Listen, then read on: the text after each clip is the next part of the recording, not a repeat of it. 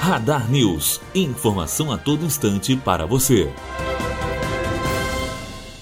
O local onde funcionará o gabinete de transição do governo Temer e de seu sucessor, Jair Bolsonaro, já está pronto.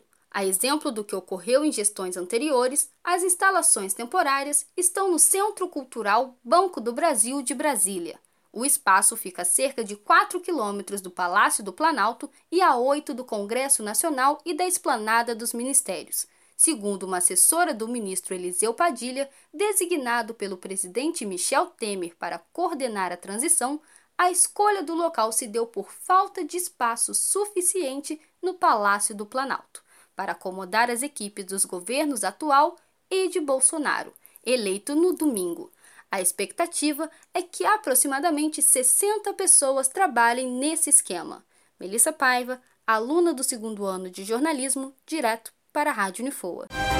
Radar News. Informação a todo instante para você.